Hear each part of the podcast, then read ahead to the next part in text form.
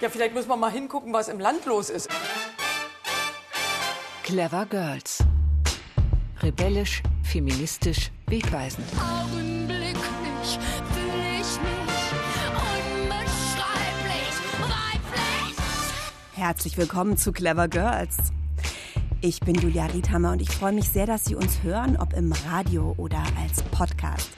In dieser Reihe von RBB Kultur treffen wir tolle Frauen und Role Models, Berlinerinnen und Brandenburgerinnen, die mutig waren und die unerschrocken gemacht haben, was sie für richtig hielten.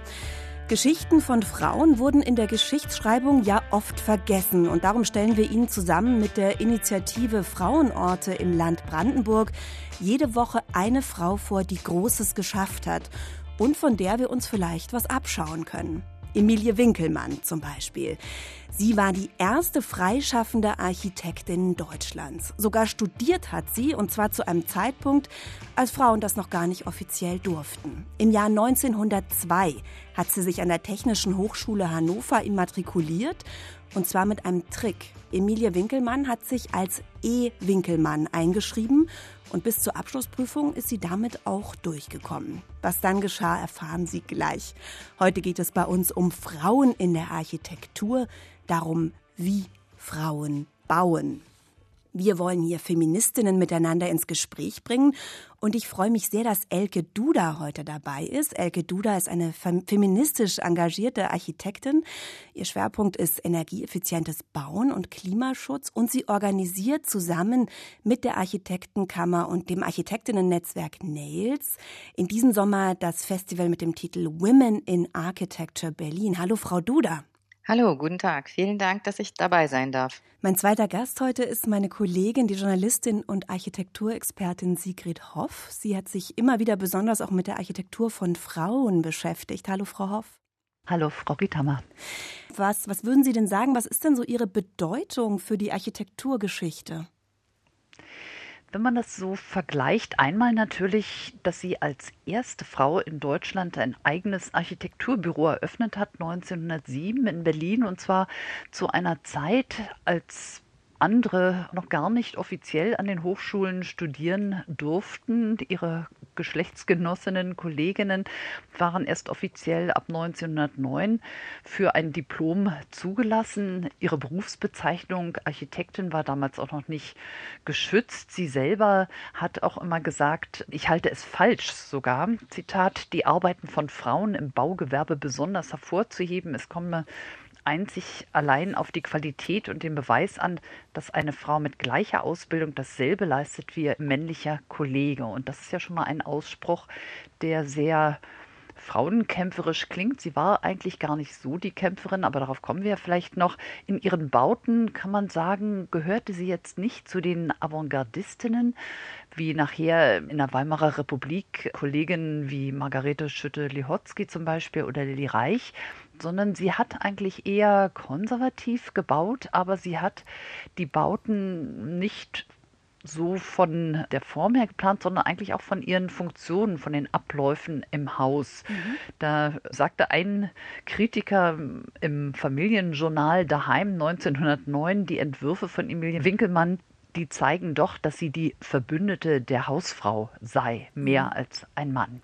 Ich glaube, solche Zuschreibungen sind ganz typisch, ganz besonders auch für diese Zeit. Da werden wir auch gleich noch tiefer drauf eingehen. Ich würde gern erstmal noch mal schauen, was ist eigentlich Emilie Winkelmanns Background gewesen? Sie haben es gerade schon gesagt, sie war auch irrsinnig produktiv. Allein in Berlin hat Emilie Winkelmann über 30 Häuser gebaut, Einige von ihnen stehen heute unter Denkmalschutz. Sie wurde geboren 1875 in Aachen bei Dessau und ihr Großvater hatte ein Baugeschäft. Und Emilie Winkelmann hat dann Zimmerin gelernt. Also sie hat eine Zimmerlehre gemacht. Das allein muss ja schon eine Ausnahmeerscheinung gewesen sein damals, oder? Frau Duda, was meinen Sie? Definitiv, auf alle Fälle. Ich vermute auch mal, dass natürlich dieser Background, dieser familiäre Hintergrund, den sie hatte, sie maßgeblich geprägt hat und die Förderung innerhalb der Familie ja darauf schließen lässt, dass die Eltern vielleicht nicht ganz so konservativ eingestellt waren und durchaus bereit waren, ihre Tochter in einen ja, Handwerksberuf gehen zu lassen und in der Firma mitzuarbeiten, wo sie das Bauen von der Zimmereiseite her entdeckt hat für sich. Sie war auf jeden Fall sich sehr klar darüber, was sie gerne machen wollte, dass sie dieses Studium aufnehmen wollte. Wir hören jetzt erstmal noch mal ein Zitat von ihr. Ohne mathematische Fähigkeiten, ohne zeichnerische Begabung, ja selbst ohne einen gewissen praktischen Sinn für Lebensbedingungen, Material- und Geldverhältnisse, wird trotz sonstiger Intelligenz niemand gut durch das Studium und die spätere Praxis kommen. Von 1913 ist dieses Zitat. Das war eine Zeit, in der Frauen offen gesagt wurde, sie hätten auch kein räumliches Vorstellungsvermögen und von Mathe auch keine Ahnung. Wie hat sich Emilie Winkelmann von diesen Vorurteilen freigemacht? Was vermuten Sie? Indem sie sich einfach in die praktische Arbeit gestürzt hat. Also man muss sich vorstellen, sie hat ja so um den Ersten Weltkrieg rum ein Büro geführt mit immerhin 15 Mitarbeiterinnen. Nach 1918 war die Auftragslage dann schwieriger. Sie hat in Berlin ganz bewusst ist sie nach Berlin gegangen, also die boomende Hauptstadt, die Kaiserstadt damals. Dort blühten ja sozusagen in allen Randgebieten neue Wohngebiete auf. Also hat sie gebaut in Charlottenburg. Diese Bauten, die sie dort errichtet hat, standen zu dem Zeitpunkt noch allein auf weiter Flur. Das entwickelte sich erst allmählich. Sie hat in Potsdam gebaut, in Nova Ves hieß das damals noch, heute Babelsberg. Dort hat sie auch viele Villen errichtet für ein Bürgertum, muss man schon sagen. Ihre Klientel, das waren eben ja eher konservativ, es waren Adlige, es waren viele Frauen dabei, aber es waren jetzt nicht so die Künstlerschaft oder progressive hm, Geschäftsleute, die sie als Architektin ausgewählt hat. Sie wird gerne verglichen mit Hermann Muthesius, der eine ähnliche Klientel hatte, oder auch mit Paul Mebes beispielsweise oder Bruno Paul. Das sind so Architekten, die in dieser Zeit auch einen gewissen Teil der Bauten abgedeckt haben und deren Bauten heute auch unter Denkmalschutz stehen, die sehr gediegen gebaut haben, schmucklos schon. Also sie hat den Historismus nicht weitergeführt, sondern sie hat sich doch sehr an einer klaren Sprache und einem klaren Aufbau orientiert. Frau Duda, Sie sind jetzt seit 25 Jahren als Architektin tätig und Sie haben an der FH Frankfurt studiert. Haben Sie mit solchen Vorurteilen, Frauen könnten nicht rechnen, hätten kein Vorstellungsvermögen, hätten nicht so den Überblick übers große Ganze, wenn sie einen Entwurf machen? Mussten Sie mit solchen Vorurteilen kämpfen, vielleicht auch in veränderter Form? Es ist eine gewisse Grundskepsis, kriegt man zu spüren. Insofern, dass man, wenn man in Besprechungen sitzt mit FachplanerInnen zum Beispiel oder mit den anderen Architekten oder auf Baubesprechungen, merkt man doch immer wieder, dass die Blicke, wo die hingehen, also wer wird angeschaut, wenn die Person selber redet, wer wird angesprochen, wenn eine Frage aufkommt. Also insofern merkt man schon, unterschwellig, dass es das einfach noch gibt. Und es gibt auch viele andere Architektinnen, die mir das aber berichten, dass sie immer wieder ah, Innenarchitektin gefragt werden. Mhm. Hochbau ist nach wie vor nicht das, was sich andere vorstellen, dass, wenn man sagt Architektin, das ist leider noch so ein ein Stereotyp, der existiert. Ich kann mir vorstellen, viele Frauen kompensieren ja auch sozusagen dadurch, dass sie vielleicht tendenziell unterschätzt werden durch viel, viel Arbeit, auch durch, durch großen Fleiß, vielleicht auch durch Überqualifikation. Ist das auch was, was Ihnen begegnet in Ihrer Praxis? Also Frauen sind ja grundsätzlich, wenn man die Studierendenzahlen anschaut, sind ja Frauen im Studium mit 50 Prozent oder teilweise mittlerweile über 50 Prozent gut dabei. Und ich habe auch in den Anfangsjahren des Berufs sind da die Verhältnisse noch nahezu 50-50 eigentlich in allen fachlichen Disziplinen. Und äh, das verändert sich dann erst später. Also mhm. wenn man gibt eine Altersstatistik auch von der Bundesarchitektenkammer, da kann man das sehr schön lesen, während das Verhältnis eben am Anfang nahezu 50-50 ist, nimmt das eben mit zunehmenden Altersgruppen, also bis 65, nimmt das rapide ab. Äh, mhm. Die Frauen verschwinden irgendwo. Und das ist das große Fragezeichen. Mhm, die Frauen ja die Frage, wie man sich da arrangiert als Frau, nicht? Und auch gerade mit diesen Vorurteilen umgeht. Ich habe das nur mal mit Gesine Weinmiller, also einer der bekannten Architektinnen hier in Berlin, besprochen, die mir erzählte, sie hatte an dem Wettbewerb für den Umbau des Reichstags in Berlin teilgenommen und als junge Architektin mit wenig Berufserfahrung und, und hat den zweiten Platz miterlangt gleich hinter Norman Foster, der ja letztlich den Umbau gemacht hat. Und als sie dann zur Vorstellung der Wettbewerbsergebnisse nach Berlin gekommen ist, dann hat man sie neben Herrn Foster gesetzt und alle dachten, sie sei seine Sekretärin. Das muss man sich mal vorstellen. Und sie hat aber gesagt, dass zum Arbeitsalltag oder ja, um ihn zum Beispiel mit Familie auch besser gestaltbar zu machen. dass es auch dazu gehört, einmal Nein zu sagen oder zu sagen, diese Sitzung, die kann jetzt nicht unendlich weitergehen, sondern bitte um Punkt, weiß ich, 16 Uhr oder so muss Schluss sein, da muss ich mich um andere Dinge kümmern. Ich denke, da ist, findet hoffentlich ein Umdenken statt. Ein Punkt, den ich schon auffällig fand, war, als äh, sich Emilie Winkelmann zum Studium, um nochmal zu dem Punkt zurückzugehen, überhaupt immatrikuliert oder sich durchgerungen hat dazu, das überhaupt zu versuchen zu studieren, war sie ja eigentlich schon komplett überqualifiziert. Wir hören sie noch mal kurz. Dennoch bereitete ich mich auf das Studium vor und arbeitete an praktischen Aufgaben. Nach meinen Zeichnungen wurden Wohnhäuser, landwirtschaftliche und industrielle Gebäude, drei große Tonwerke und so weiter gebaut. Und aufgrund dieser Zeichnungen und meiner unausgesetzten Bemühungen gelang es mir endlich, die Behörden zu überzeugen, dass eine Frau eventuell dem Architektenberufe gewachsen sei.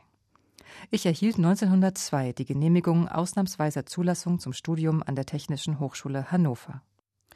Also 1902 schreibt sie sich dann eben als Ehe Winkelmann an der Technischen Hochschule in Hannover ein. Damals gibt es dann schon einige weibliche Gasthörerinnen. Darum ist es auch erstmal nicht groß aufgefallen.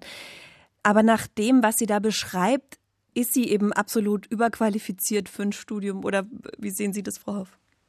Natürlich war sie überqualifiziert, aber sie ist einfach ihren Weg auch beharrlich weitergegangen, das muss man sagen, und dann eben letztendlich auch als alleinstehende, unverheiratete Frau Damals muss man wissen, der Architekturkritiker Karl Scheffler, einer der bekanntesten Stimmen eigentlich in der Kaiserzeit und vehementer Gegner der Zulassung von Frauen zu kreativen Berufen, wird 1908 noch schreiben, die Frau sei einfach nicht in der Lage zur künstlerischen Produktion und auch körperlich dem Beruf gar nicht gewachsen. Und 1909 gibt es eine Empfehlung, dass Frauen als Architektinnen möglichst weitere Formhosen, hohe Stiefel und Kittel bis zum Knöchel tragen sollen, die den Körper verhüllen. Also ich weiß nicht, ob Emilie Winkelmann sich dem gefügt hat, aber sie scheint ja ihr Büro sehr erfolgreich gemanagt zu haben.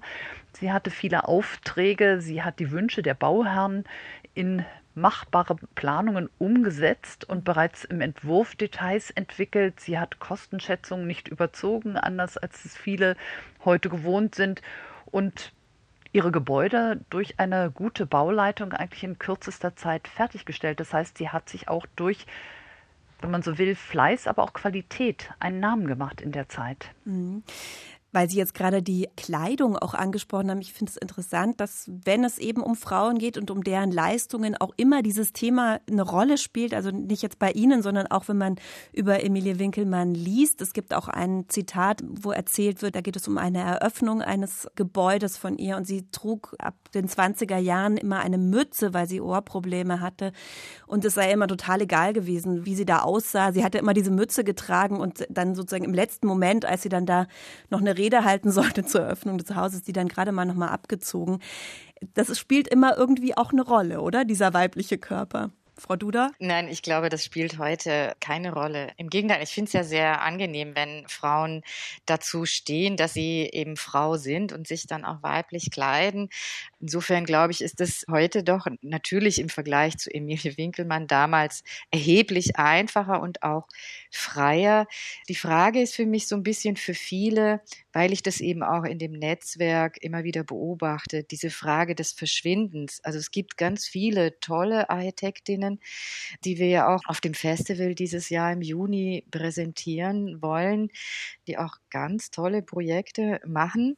Aber es sind leider eben nach wie vor äh, im Verhältnis zu dem, was sozusagen aus den Hochschulen rauskommt, erstaunlich wenige. In Berlin zehn Prozent der Selbstständigen sind äh, Büros sind weiblich geführt. Das ist eine Frage, der der man eigentlich nachgehen mhm. müsste. Wo, wo bleiben diese Frauen. Und ich hoffe, dass da die TU München, die eine Studie plant, dass die dem vielleicht auf den Grund geht mhm. kommt weil Sie die Zahlen gerade ansprechen, wenn man dann auf die Büros schaut, die mehr als zehn MitarbeiterInnen haben, dann sind es auf einmal nur noch ein Prozent Frauen, die diese Büros führen. Und es sind auch gerade neue Zahlen noch zum Gender Pay Gap rausgekommen von der Architektenkammer. Und da liegt der Gender Pay Gap bei 26 Prozent, wo er sozusagen im Bundesdurchschnitt oder im Durchschnitt mit, von anderen Berufen bei 19 Prozent inzwischen liegt. Also, das finde ich schon auch extreme Zahlen. Was vermuten Sie denn? Was könnten Gründe sein, dass es da so einen großen Unterschied gibt bei den Architekten und Architektinnen? Also, wenn man die Zahlen dann nochmal schaut, wie ich angedeutet hatte, war, dass gerade zwischen 30 und 40 ist der Anteil halt noch relativ hoch von den Architektinnen und das nimmt eben immer mehr ab. Und die Frage ist, wie ist das Klima in dem Büro selber? Wie können sich die Frauen da behaupten innerhalb der Bürostruktur, der Arbeitsweise? Wie flexibel sind da die Arbeitszeiten? Weil es, es gibt natürlich viele Frauen, die nach wie vor der Familie einen großen Raum einräumen und versuchen, die Vereinbarkeit von Familie hinzubekommen. Also man muss das nochmal so ein bisschen hinterfragen. Diese 26 Prozent beruhen auch auf den unterschiedlichen Arbeitszeitmodellen, die Frauen bevorzugen, eben aufgrund dieser Vereinbarkeit. Und wenn ich natürlich aber Teilzeit arbeite in einem Büro, ich sag mal, dann wird es schwierig, eine Projektleitung zu bekommen. Also ich weiß, dass es da Büros gibt, die das machen, aber das sind verschwindend wenige, würde ich mal behaupten. Und insofern verlassen viele dann auch, wenn sie dann jahrelang als Teilzeit arbeiten, auf der unteren Ebene sozusagen und keine Projektleitung bekommen, irgendwann auch das Büro mhm. einfach dann sie verschwinden sie. Auch anders organisieren, ne? Mhm.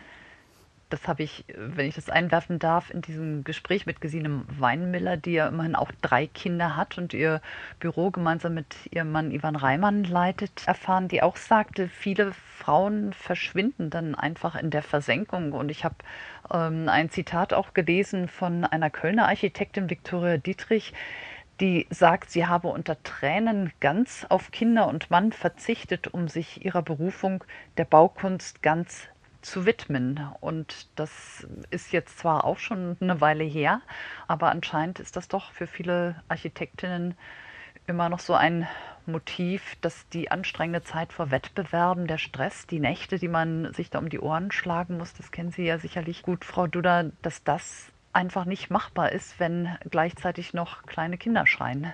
Lassen Sie uns doch noch mal in Emilie Winkelmanns Büro schauen, das sie 1908 in Berlin gegründet hat, aufgemacht hat ohne den Abschluss in der Tasche zu haben, weil ihr der verwehrt wurde. Sie hatte ja dort bis zu 15 MitarbeiterInnen angestellt, besonders eben auch Frauen. Frau Hoff, weiß man denn irgendwas darüber? Hat sie Frauen ganz gezielt denn auch unterstützen wollen?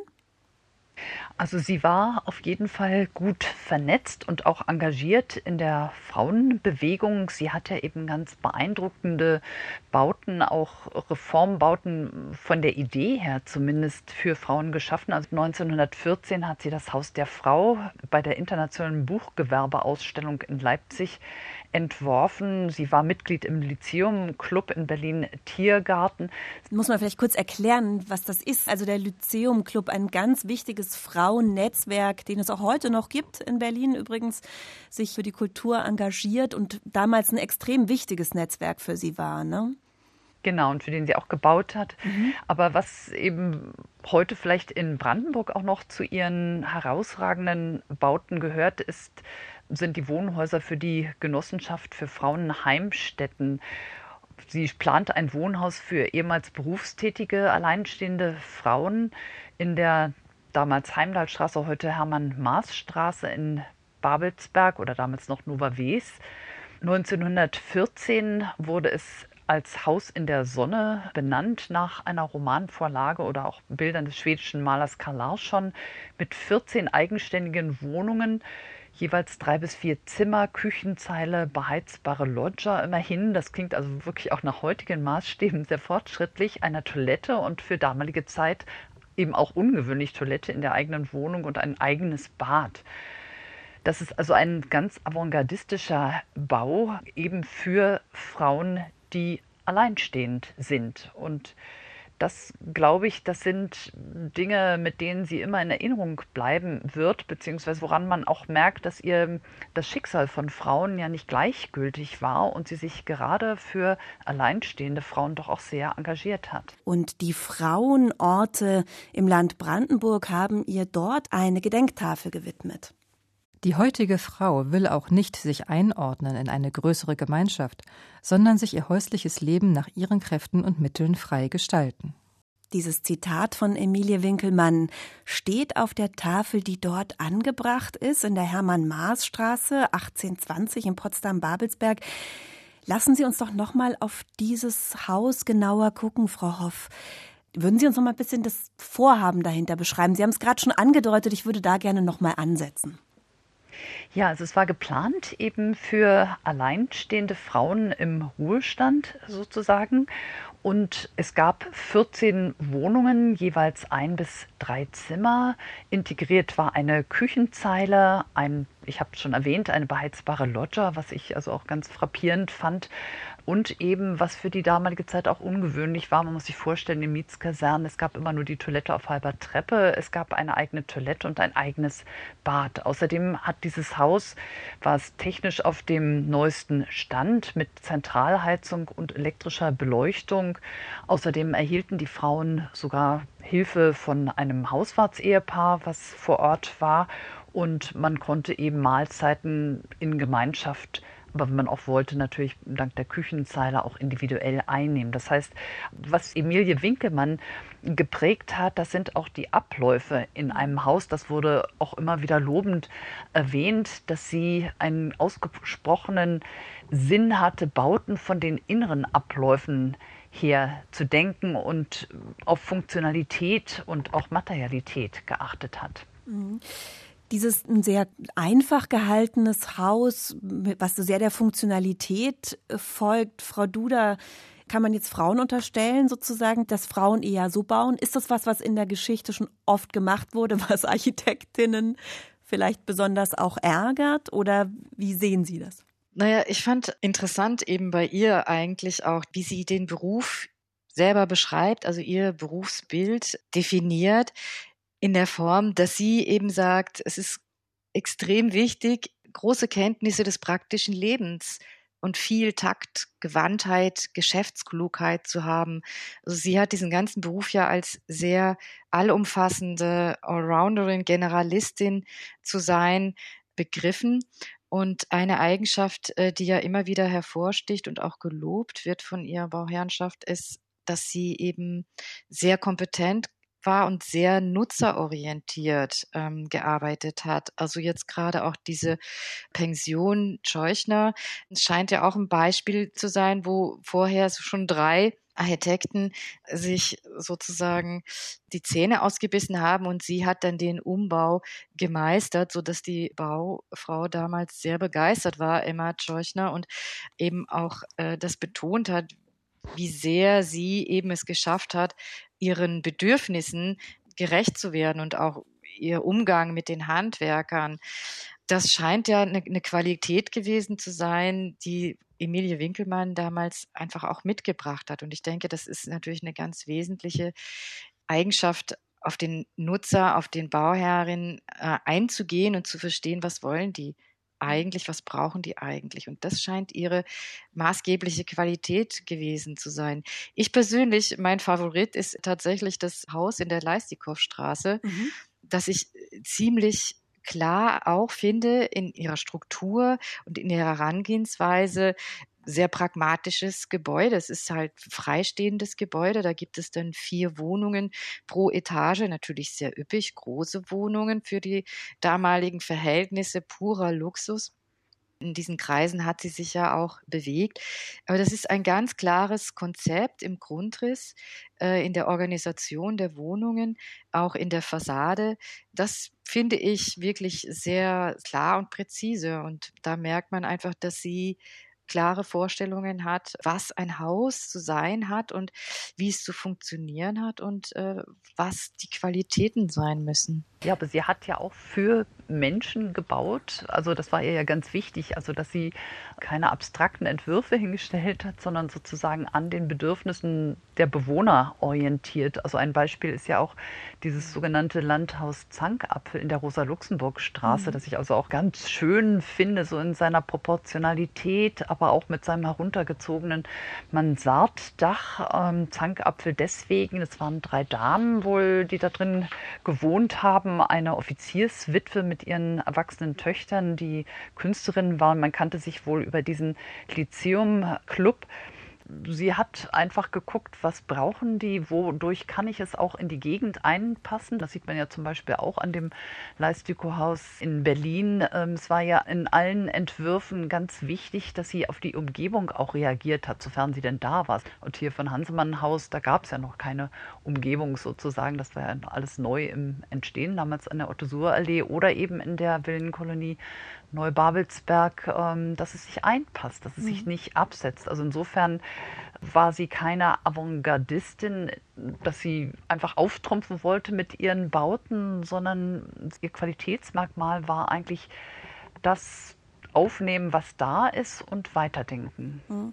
Interessant vielleicht auch noch bei dem Landhaus Zankapfel ist, dass sie für die drei Bewohnerinnen, die darin wohnen sollten, dass sie da sehr gerecht vorgegangen ist, was die Raumaufteilung angeht und auch was die Sonneneinstrahlung angeht. Also sie wollte, dass alle drei Frauen gleich viel Sonne abbekommen und dadurch verändern sich ja sicher auch Grundrisse, die äh, sicher für eine bürgerliche Familie ganz andere Bedürfnisse zu erfüllen hat als für drei Frauen, die da zusammenleben. Inwiefern kann man denn an solchen Gebäuden auch über die Situation der Frauen damals noch mal Lebensrealitäten auch ablesen? Das sind ja äh, Frauen, die dem Bürgertum angehörten und sicherlich auch sehr vermögende Frauen gewesen. Ähm, und sie hat auch für eine eher vermögende Klientel natürlich auch gebaut, muss man sagen. Also das sind keine armen Leute gewesen, auch wenn man andere Villen von ihr in Berlin beispielsweise sich anschaut. Das ist also schon davon zu unterscheiden, wenn man so will, als wenn sie jetzt ein Haus für Arbeiterinnen gebaut hat. Sie hat ja auch sehr wohl auch Fabriken errichtet, aber sie war nicht interessiert an dieser Verbindung Industrie, äh, Technik. Das spiegelt sich eigentlich nicht in ihren Bauten wieder. Und die Lebensrealität äh, war sicherlich, also dieses A Room of One's Own von Virginia Woolf, mhm. das obwohl sie es sicherlich nicht gekannt hat, aber wird, wird bestimmt auch ihr Leitbild gewesen sein. Mhm. Es gab ja zum Beispiel eben in dem Gebäude, über das wir vorhin schon gesprochen haben, Gemeinschaftsbereiche, aber eben genau. auch diese Zimmer für sich allein. Gibt es denn sowas wie ein weibliches Bauen? Könnte das äh, so etwas sein, was vielleicht ein weiblicher Blick ist, eben auf Bedürfnisse von Frauen damals? Naja, also da habe ich ja vorhin schon äh, diesen Journalisten genannt, der im Familienjournal geschrieben hat, Emilie Winkelmann zeige sich als Verbündete der Hausfrau mehr als ein Mann. Das heißt, sie hat praktisch gedacht, sie hat von den Abläufen gedacht und keine weiten Wege zwischen, weiß ich, Küche und, und Esszimmer oder sowas. Das sind sicherlich Dinge, die einer Frau vielleicht zumindest auch in der Zeit eher aufgefallen sind. Wo funktioniert ein Grundriss und wie funktioniert ein Grundriss und wie ist es vielleicht unpraktisch? Hm, Frau Duda, bauen Frauen anders? ich würde die Frage vielleicht anders stellen. Insofern agieren gedacht. sie anders. Das ist eigentlich für mich das Entscheidende. Die Frage, wir, wir haben die auch des Öfteren schon im Netzwerk gestellt und taucht gerne auch immer wieder auf in, in Zeitschriften ich würde sagen, sie, sie gehen anders an die Bauaufgaben heran, so wie Emilie Winkelmann auch sagte, dass es einfach um die Kenntnisse des praktischen Lebens geht. Und wenn sich jemand auskennt mit Frauenbedürfnissen, dann ist es eben eine Frau.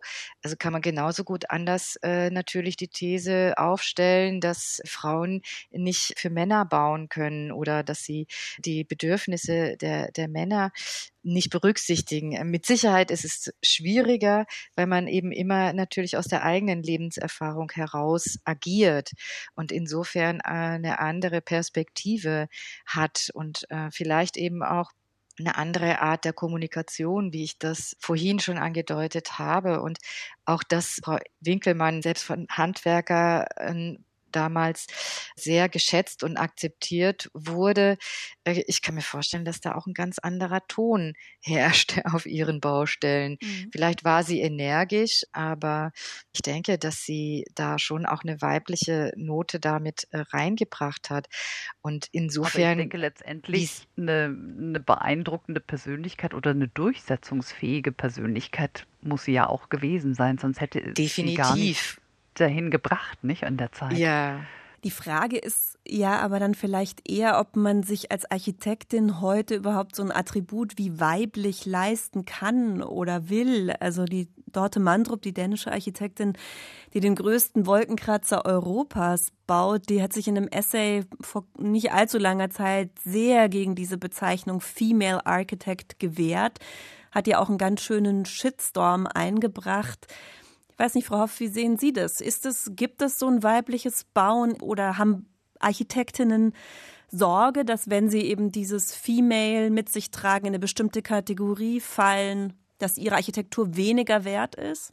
Ich fürchte, da sehen sich viele sicherlich dem Vorwurf ausgesetzt. Man sagt ja auch, ähm, oder auch, auch früher, Architektinnen würden ihren eigenen Platz erkennen, wenn sie eben zum Beispiel sich auf Küchen spezialisieren mhm. oder wie Lilly Reich, die ja auch in der Weißenhof-Siedlung in, in Stuttgart mitgebaut hat, hinter den Kulissen arbeiten oder Marlene Pölzig, die äh, ja mehr Innenarchitektur oder mehr mit Innenarchitektur identifiziert wird.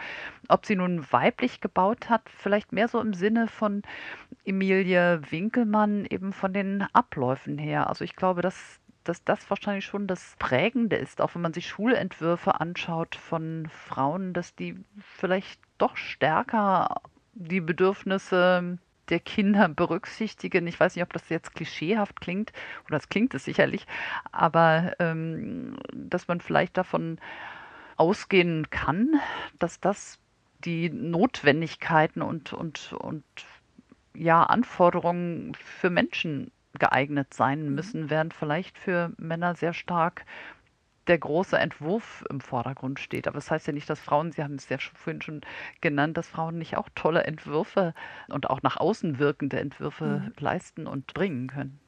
Ja, ich glaube, das Entscheidende ist ja letztendlich, und äh, das versuchen wir auch bei dem äh, Women in Architecture Festival klarzumachen, ist 50 Prozent der Gesellschaft bestehen nun mal aus äh, Frauen und insofern müssen die natürlich auch mit an der Gestaltung unserer Umwelt beteiligt werden. Also das ist natürlich der entscheidende Punkt. Also ob Frauen jetzt eine andere Perspektive haben oder nicht, das kann man erforschen, kann man überlegen.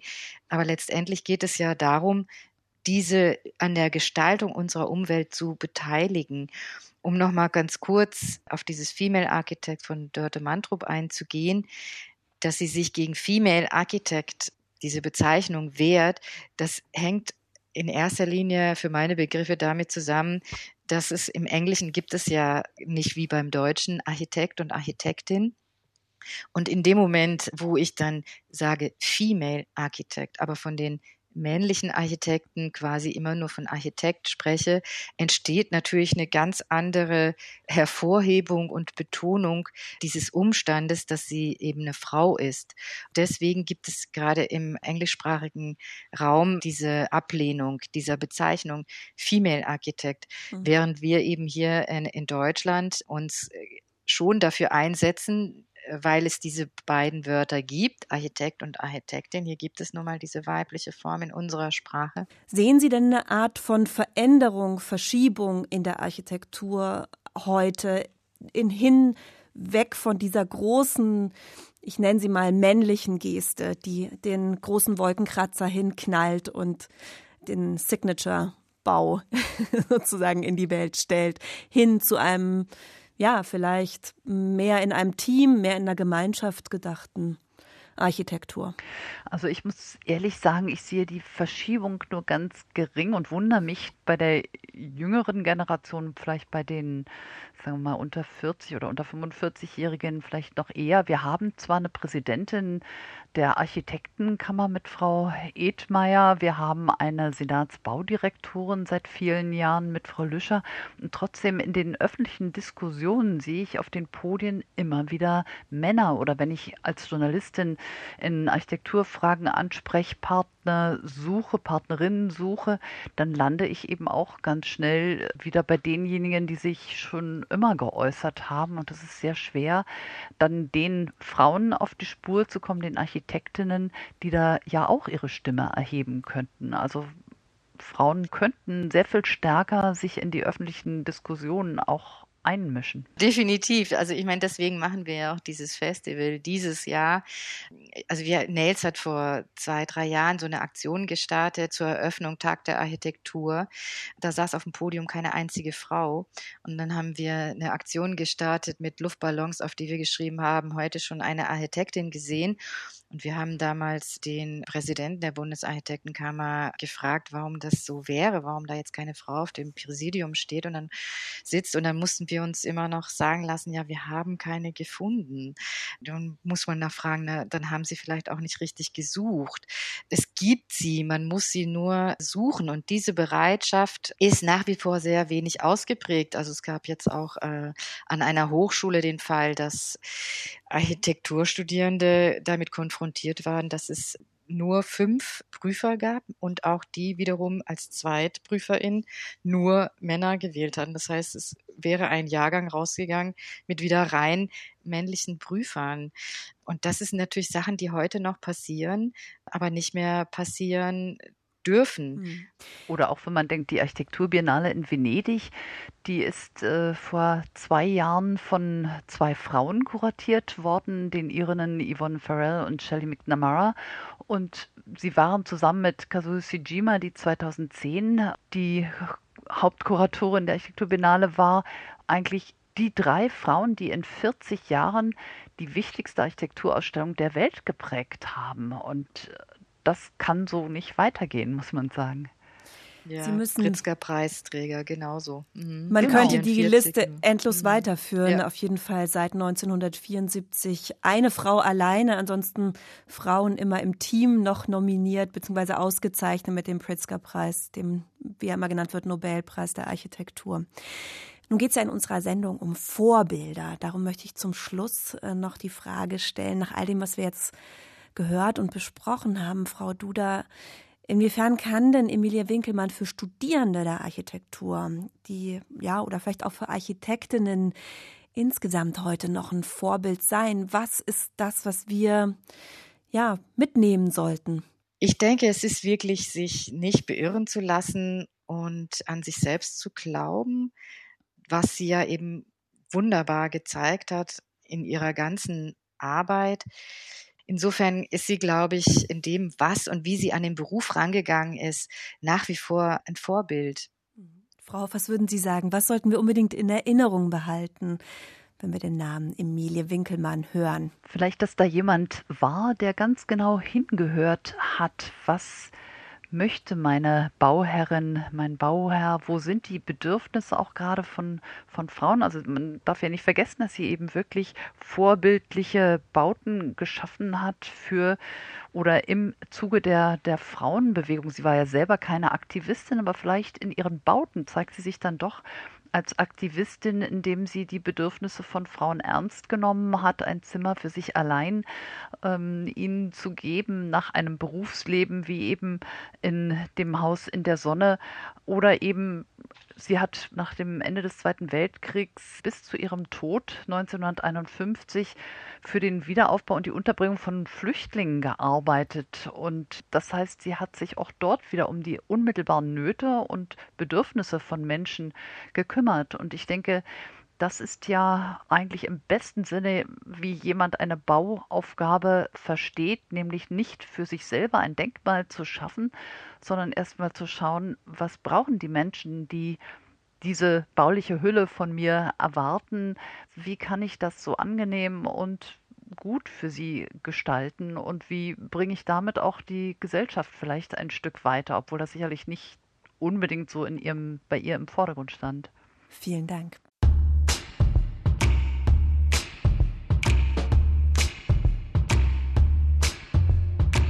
Danke an meine Gäste Elke Duda, Architektin und Sigrid Hoff, Architekturexpertin und Journalistin. Vielen Dank für Ihre Gedanken und liebe Hörerinnen und Hörer, schön, dass Sie dabei waren. In unserer nächsten Podcast-Folge geht es um den Gender Invest Gap, was das ist. Frauen verdienen nicht nur 19 Prozent weniger, die Architektinnen 26.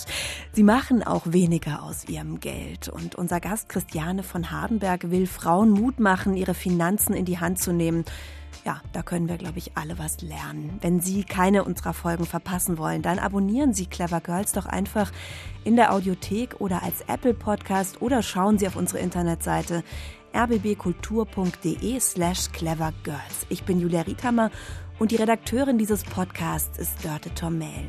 Tschüss, machen Sie es gut.